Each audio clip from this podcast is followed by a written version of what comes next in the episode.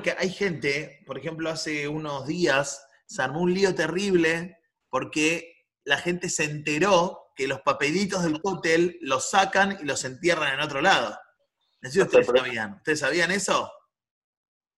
Y sí, si no te queda más que cótel, te queda un coso de un... No hay... Una pared de papel. Sí, obvio. Y hay que hacerlo, si no... La gente no entendía, dice, no, ¿cómo puede ser que sacan los papelitos del cótel? No, no, una vergüenza. Entonces, eh, lo que no sabe la gente es que en realidad esos papelitos se entierran en un lugar que está más cerca todavía de la parte principal que era el Beta Mikdash, que era el Kodesh HaKodashim, que donde entraba el Kohen Gadol una vez en el año, solamente el Kohen Gadol, que era en Yom Kippur, ¿está bien? La gente no, no, sabía, no sabía, uh, no, ¿cómo lo sacan? Ahora yo les hago una pregunta, ¿qué son esos papelitos? La pregunta es, ¿valen algo? ¿Valen algo? ¿Valen como una tefilá? ¿Qué? ¿Valen algo verdaderamente? La gente dice, ah, ya está, fui, puse el papelito en el cótel, se terminó, ah, ya está, ahora viene la salvación porque puse un papelito en el cótel. La pregunta es esa, ¿es real? Es muy simbólico. Es una forma de pedir una tefilá, pero la, una tefilá, si querés pedir una tefilá posta, no la pedís con un papelito en el cótel. O sea, es como para hacer algo. Muy, lindo, dejé un papelito, pero si querés hacer una tefila no la vas a hacer mediante un papelito, haces una tefila como haces una tefila siempre. Meli, estaba a punto de decir algo, Meli. Eso, que si querés, es lo mismo, tipo, querés que se cumpla, no, no, no dependa del papelito. Bueno, este es el punto. La gente piensa, no, ¿cómo me sacaron mi papelito? Le dan un poder especial al papelito del cótel que hay que ver alágicamente cómo se, qué significa, qué es. Obvio que en algún punto eso es como una especie de pedido, pero la gente piensa que porque lo pone en el cótel va a dar una suerte especial y le da un poder al cótel que en realidad el cótel no lo tiene. ¿Está bien? El cótel no tiene un poder especial, maravilla, eh, Superman que hace que eh, las cosas se cumplan. No funciona así, no es así, no es real. Es, y si piensan, es, un mito. ¿Está bien? El Kotel es un lugar Kadosh, es un lugar sagrado, porque ahí estaba el Beta Mikdash. Ahí estaba el Beta Mikdash y ahí estaba eh, la presencia de Hashem. Pero no quiere decir que sea un lugar milagroso. Quien hace los milagros en caso de hacer un milagro es Hashem. Pero no solamente eso, sino que tenemos que saber que el lugar más importante no es el cótel en sí, es donde estaba el Kodesh HaKodashim, donde estaba eh, las tablas de la ley, donde estaba el Aarón, que el Cohen Gadol entraba una vez al año, que era en Yom Kippur, a pedir perdón por todo a Israel. Entonces, muchas veces nos pasa que en Rosh Hashanah decimos, ah, vení, poné manzana con miel, mojala con mucha miel para tener un año muy dulce. Pensamos que porque mojemos la manzana en la miel, vamos a tener un año dulce.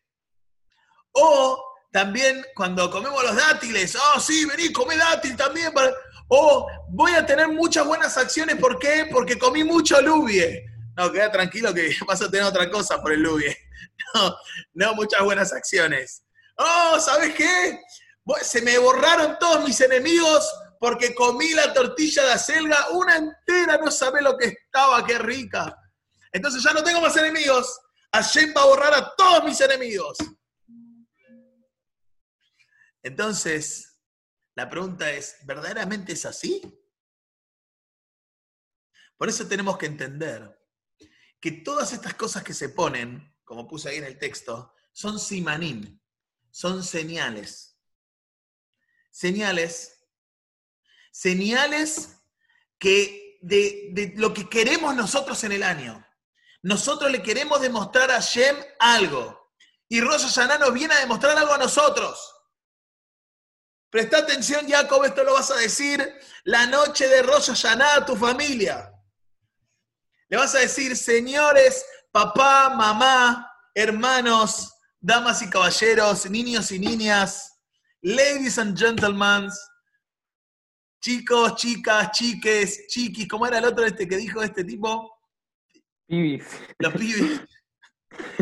Eh, tenemos que saber que nosotros estamos haciendo esto, pero lo más importante de esto, lo que nos viene a enseñar, es que así como a través de una acción que mojo la manzana con miel y le estoy diciendo a Shem, y razón mi lefaneja, sea tu voluntad, Hashem, que tengamos un año bueno y dulce como la miel. ¿Qué quiere decir? Lo importante es la tefilá, pedírselo a Hashem, pero también la tefilá tiene que venir acompañada por acción. Si no viene acompañada por tu acción, todo, alfadi, se pierde todo. Si solamente decimos, y esto es lo que dice Hashem, viene, viene Hashem y te dice, Bederech Shadam Rotzel Alejet Molijimoto. Por el camino que la persona quiere ir, lo lleva, Hashem lo lleva. Ah, pero ¿quién quiere ir? La persona, vos, vos querés ir, vos estás yendo por ahí. Entonces yo te llevo, yo te voy con vos para protegerte y cuidarte, porque si vas por un mal camino te quiero proteger. Si vas por un buen camino te quiero acompañar y ayudar a que estés mejor. Por otro lado, dice Pirkei Avot, dice, no estás obligado a terminar toda la tarea en este mundo, pero tampoco estás exento de ella. ¿Qué quiere decir?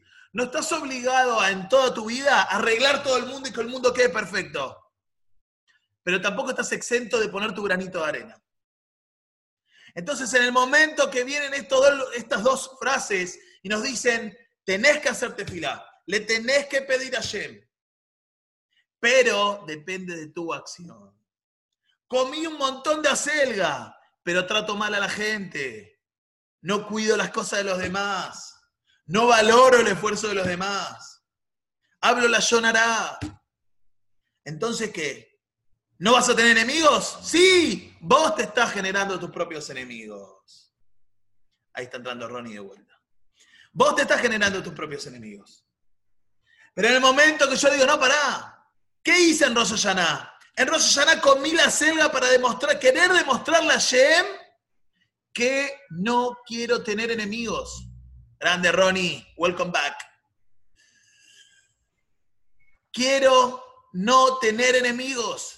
Entonces, Hashem, dame la fuerza para que no tenga enemigos. ¿Qué quiere decir? Hashem, dame la fuerza para controlarme, no hablar mal de los demás. Hashem, dame la fuerza para comprender a los demás. Hashem, dame la fuerza para poder ponerme en el lugar del otro. Sin embargo, también tenemos que saber algo, que hay, nosotros comemos acelga y comemos puerro, porque es un juego de palabras. Acelga se dice silca y puerro se dice cartí. Entonces, cuando decimos el Yehi decimos el texto previo a comerlo, decimos Yehi Razón mi lefaneja, sea tu voluntad, Hashem, Dios del universo. She istalku oivenu besonenu mejor me atenu. Silka, acelga, Istalku, tiene el mismo llores, tiene la misma raíz. hoy veno besoneno. Dice que desaparezcan nuestros enemigos. Y después, inmediatamente que decimos de vuelta, hoy veno besoneno. Y cartú, y cartí, puerro, y la palabra icartú, que desaparezcan también. Ari. Sí, admitiendo. El 3 del celular. Ahí te admití. En ese momento también estamos diciendo que desaparezcan los enemigos. ¿Y cómo? ¿Estamos diciendo lo mismo? Dice, no. Unos son los enemigos físicos y otros son los enemigos espirituales.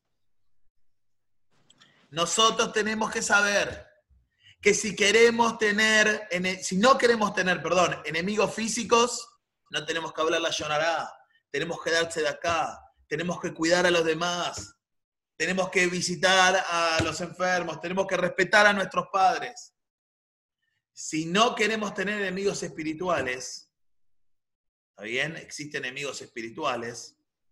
Si no queremos tenerlos, ¿qué tenemos que hacer? Tenemos que hacer mitzvot buenas y lindas, que generen amigos espirituales. Vamos a llamarlo así. Amigos espirituales. Entonces, en el momento que nosotros hacemos todo eso, accionamos, me muevo, no me quedo esperando. No, soy proactivo. Hago. Ah, mirá el capitone ahí atrás también de Martina, ¿eh? ¡Epa! En el momento que me muevo, hago, acciono, entonces, en ese momento, estoy generando amigos. Comemos granada o comemos porotos, el lubie, poroto de cabeza negra, los cotures, acostumbramos a comer esas cosas. Ah, como comí todo esto, voy a hacer un montón de mitzvot, ¿no sabes? No. ¿Qué le estamos pidiendo a Hashem? Hashem, dame la posibilidad de poder hacer mitzvot. Hashem, dame la posibilidad de poder hacer buenas acciones.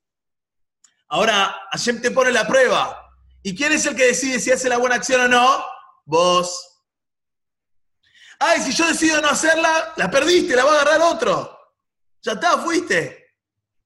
Entonces, no porque coma porotos voy a hacer buenas acciones, sino que el hecho de estudiar y aprender cómo hacer estas buenas acciones es lo que me va a llevar a que haga esas acciones buenas.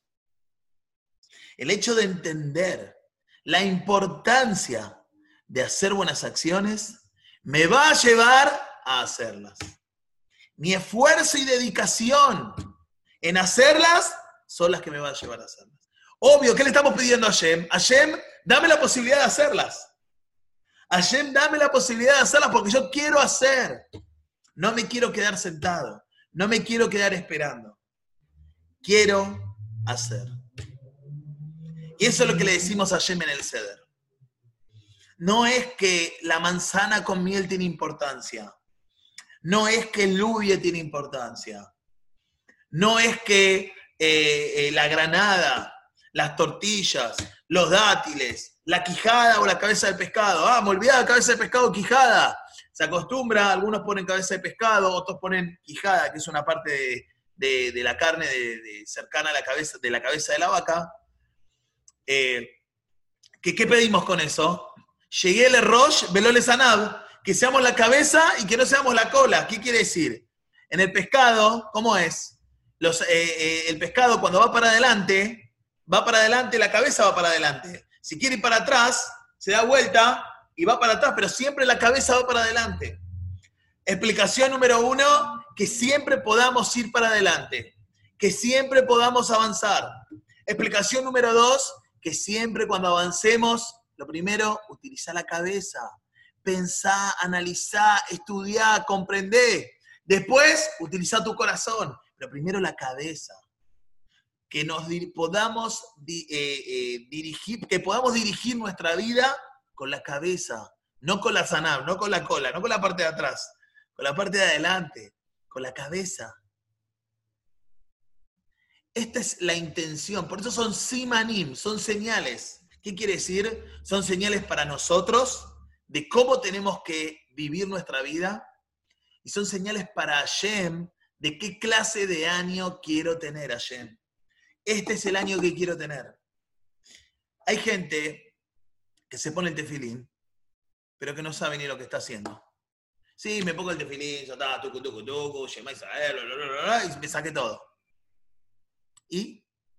¿Qué te quedó de todo eso? No, nada, hay que ponerse el tefilín, porque el tefilín, el tefilín. ¿Y? ¿Pero qué es? ¿Qué cabana pusiste cuando te pusiste el tefilín? Hice tefilá. ¿Y qué cabana pusiste? ¿Qué intención pusiste? ¿Qué pensaste cuando hiciste tefilá? Tenemos que tener en cuenta y tenemos que tener cuidado de hacer actos espirituales, actos religiosos con espiritualidad y no actos religiosos vacíos. Si yo agarro la manzanita con miel y como manzana con miel, esta es una broma, hacemos en mi casa.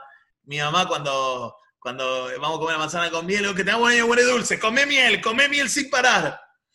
O la típica de, uh, para los enemigos, uh, vení que como esto que así se me borran mis enemigos, no puedo más. Bueno, esta, come vos más, toma, come esta un montón. Tenemos que saber que no tenemos que hacer actos religiosos vacíos. Una manzana con miel, sin tu intención de entender cómo puedo generar un año bueno y dulce, es un acto religioso vacío. Pero si entiendo que para tener un año bueno y dulce tengo que tratar bien a los demás, tengo que hablar con dulzura, tengo que hablar con ternura, tengo que ponerme los zapatos del otro, tengo que darse de acá, tengo que tener un Shabbat en familia como corresponde, para disfrutar en familia, valorar eso, valorar los momentos que el judaísmo me da para estar en familia, por ejemplo, encender la Nerot con mi mamá, o eh, hacer tefilá, o lo que sea que tengamos que nos une. Esos momentos son los que van a hacer que tengamos un año bueno y dulce. Pero ¿qué estamos haciendo con esta intención? Le estamos diciendo, Hashem, yo quiero tener eso. Dame la posibilidad. Hay gente que no tiene la posibilidad. Hay otras personas que sí tenemos la posibilidad. Depende de cada uno pedirla. Les voy a, para que entendamos, vamos a un ejemplo. Una persona eh, pobre, ¿está bien? Está en la calle pidiendo a la gente. Entonces pasa un hombre y le dice, por favor, deme, deme, y empieza a perseguirlo.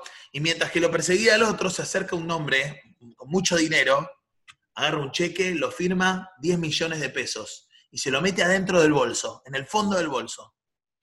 Esta, esta persona que está pidiendo, ¿es millonaria o no es millonaria?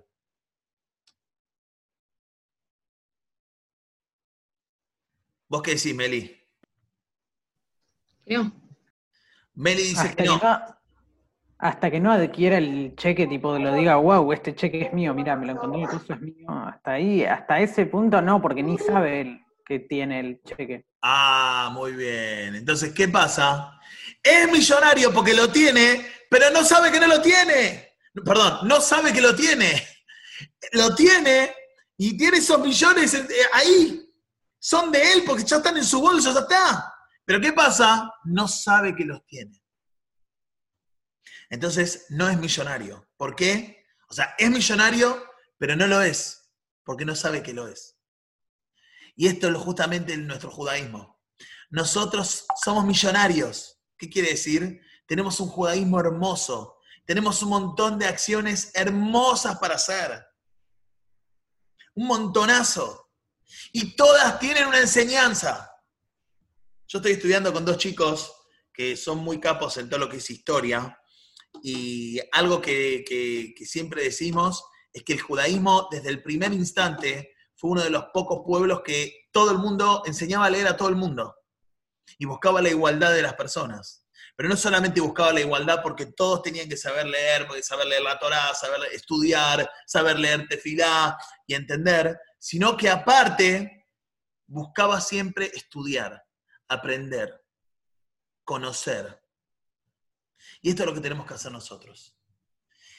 En estos días previos a Rosh Hashanah, en esta previa, que no es con Chupi, aunque podría un poquito, eh, es importante que nos tomemos el tiempo para conocer nuevas mitzvot, para conocer de qué forma puedo aplicar nuevas mitzvot, para conocer de qué forma puedo perfeccionar las mitzvot que ya hago. Y eso, todo eso, es lo que me va a generar hábitos nuevos que me van a ayudar a tener un año dulce, un año sin enemigos, un año de muchas mitzvot, de muchas buenas acciones, un año donde siempre sea la cabeza, donde siempre pueda avanzar, donde siempre pueda crecer. Pero depende pura y exclusivamente de mí, obvio, de Hashem, 100%. Como dice, eh, eh, vos te tenés que esforzar y vas a encontrar resultados.